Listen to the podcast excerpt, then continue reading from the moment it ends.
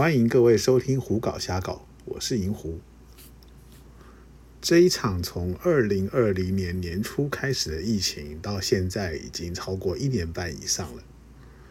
受到这个疫情的影响呢，相信很多的同好和银狐一样，都很久没有到泰国去玩乐了。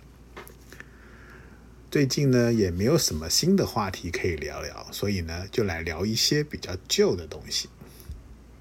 那就是，当你要去泰国玩乐的时候呢，你喜欢孤狼一个人去玩呢，还是喜欢和三五好友一起去玩？在说到孤狼或是三五好友一起出游之前呢，银狐先来聊一件事情，就是其实呢，很多人可能对泰国并不是那么的了解，所以呢。会希望有熟门熟路的朋友带着他一起去泰国玩。银狐到泰国玩了一段时间之后呢，也的确有带过一些朋友去泰国玩。那也有一些比较熟识的朋友呢，私下来询问说，银狐是不是方便带他们一起去玩？关于这个带人去玩的问题呢，银狐必须要说。其实带人的这个人还蛮辛苦的。事实上呢，这些年呢，到了后来，银狐几乎都是一个人跑去玩。一个人去玩呢，最大的优点呢，就是行动非常的自由。你不用顾虑到同行的朋友，也不用去考虑别人对那间店是不是有兴趣，自己想去哪里就可以去哪里。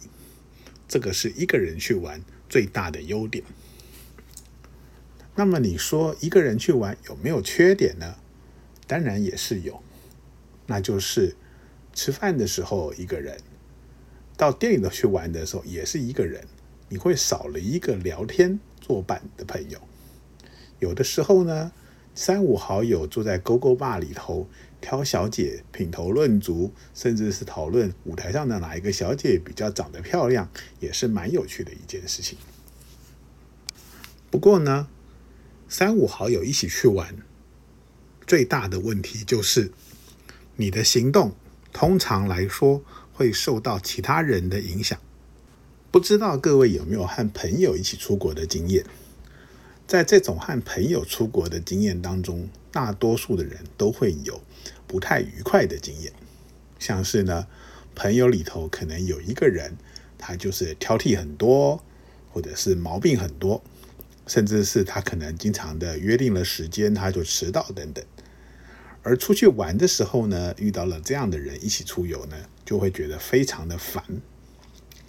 特别是如果像是泰国这样的地方，你的一团朋友里头有一个或是一两个。属于没有什么经验或是胆量比较小的朋友的时候呢，他们可能会希望去哪一间店都是各位作陪。问题呢是泰国这个地方，我们去玩乐的时候，它并不是每一间店都会有那么多的小姐给客人挑选。通常来说呢，一堆朋友一起到一家店里头去，也很容易发生到有人挑到了小姐，有人没有挑到。那么这个时候呢？没有挑到小姐的那个朋友该怎么办呢？如果这个朋友是属于自己有行动能力的话，那还好，他可以自己跑到隔壁或者附近，甚至是他可以跑到更远的地方自己去找自己的小姐。但如果运气不好，遇上了一个没有什么经验、到泰国没有几次，甚至是胆量比较小的朋友的时候呢，他会不会就要求说别的人要陪着他一起去别的店呢？举个简单的例子好了，像勾勾坝这个地方，有的时候呢，三五个人进到同一间勾勾坝，不见得每一个人都能挑到自己要的小姐。那么，已经挑到小姐的朋友，是不是能够先回到饭店去呢？这就是另外一个问题。同样的问题呢，也会发生在像勾勾坝这样子的地方。举个例子来说，大家进了勾勾坝，每个人点饮料。可能有人点的是便宜的可乐或是啤酒，有的人点的是比较贵的调酒。可能有的人坐在店里头呢，就只有喝自己手上的那一杯饮料；有的人会很大方的请小姐喝饮料。在这样的状况之下呢，如果账单并没有分开来，而是原来就绑在一起，最后要结账的时候呢，也有可能会发生纠纷。银湖这么多年的经验呢，也带过很多的朋友出游。通常来说呢，和不熟的人一起出游呢，出状况的几率是非常的高的。所以呢，后来银湖基本上也不太带不认识的朋友或是不熟的朋友出游。和比较熟的朋友在一起玩的一个好处呢，就是。你们在吃饭的时候呢，会有一堆人一起吃饭。这样子的话，你可以去吃比较豪华的海鲜大餐，或是到一些点合菜的地方，大家三五好友各点各的不同的东西，然后大家分着吃，这是吃饭时候比较有乐趣的地方。另外一个呢，就是像刚才讲的，在勾勾帕挑小姐的时候呢，大家可以品头论足，各自搞找各自有兴趣的小姐，然后呢，还对舞台上的小姐提出各种不同的看法。所以呢。这些年呢，后来银狐发现一件事是，如果呢要三五好友一起出游去泰国玩，那么最好的状况是这三五个人呢都是已经有去泰国玩乐过的经验的人，而且呢大家都要有各自活动能力。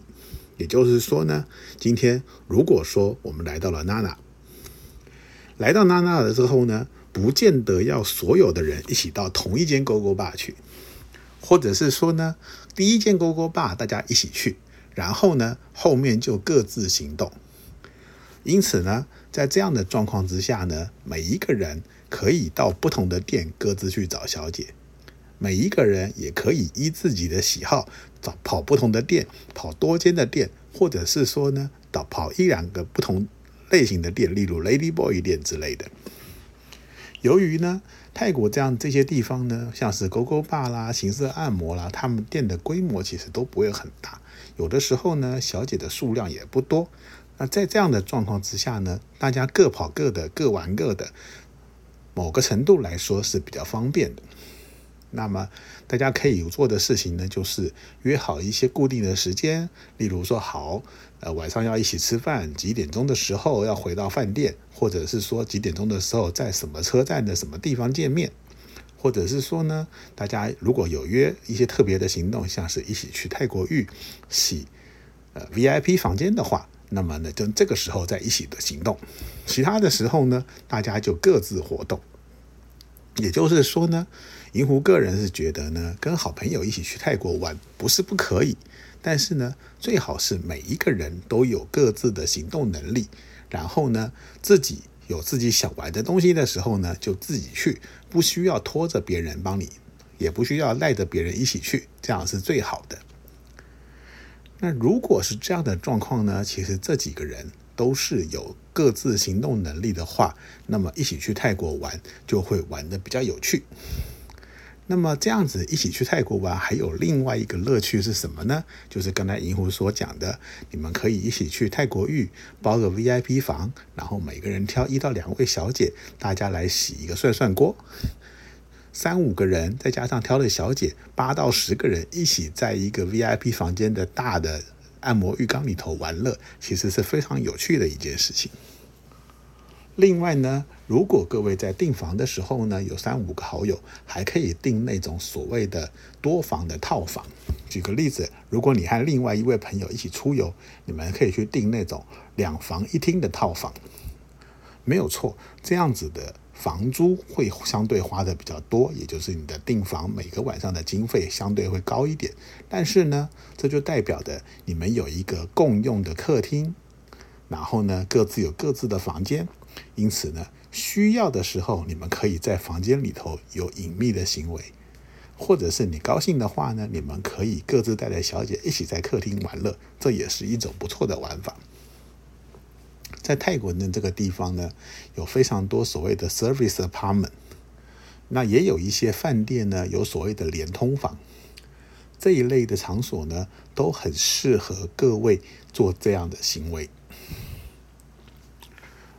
谈完了一个人出游呢，和三五好友之后呢，那银狐再来聊一件简单的事情，那就是找人带你们一起去玩。银狐会说这个的原因呢，是因为在疫情之前呢，银狐因为已经原本的工作已经退休的关系，曾经试着来带人出游。那当然啦，这个带人的部分是要收费的。也就是说呢，各位就想象说，你雇了一个导游，这个导游陪着你，带着你去泰国玩。因此呢，这个导游可以依据你的喜好，帮你安排你的行程。依据你每天的状况来机动的调整你的行程。如果说你今天前一间店玩的不是很高兴，觉得说想要再找一间类似的店来复仇一下的话呢，导游也可以随时的帮你调整接下来的行程。或者是说呢，你觉得今天玩的已经很累了，所以呢，接下来你想要休息一下，那么呢，也可以取消原本的计划，让你回饭店去休息。这个所谓的导游呢，这个银狐称之为私人导游，也就是所谓的你雇一个导游带着你去玩。那当然呢，银狐刚才有说过，这样的状况呢，银狐是要收费的。银狐收的呢，第一个就是银狐从台湾到泰国的机票钱，第二个就是你在泰国停留的天数。饭店的住宿费，然后再来呢，就是一个每一天银湖的基本工作费用。那这个工作费用呢，现在，嗯，当初银湖是收一天一千到两千块泰铢，那现在呢，目前暂时是没有在执行这个东西，所以呢，这些费用也就会再做调整。未来可能等到泰国再开放之后，银湖有可能再恢复这个服务。对于这些没有去泰国玩的人，然后希望有人带着你去玩的这种状况呢，其实银狐个人是推荐，如果你在财力上没有问题的话，可以雇佣像银狐这一类型的私人导游。啊，当然呢，除了银狐这样子这状况之外呢，原本在泰国当地也有一些不管是台湾人啊、中国人啊，在那边经营类似的服务。那当然，这些服务也有有所谓的一对一，也有所谓的一对多，有这种。一个导游对你一个人，一个导游对你和你的朋友，甚至是一个导游对一堆都是来玩乐的人。这些服务的状况呢各有不同。银狐可能未来会再找一节目来谈谈这件事情，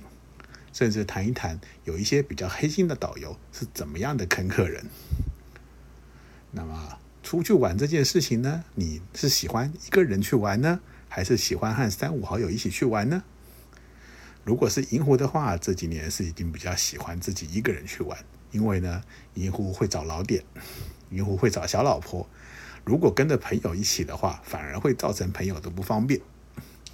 那么各位喜欢什么样的状况呢？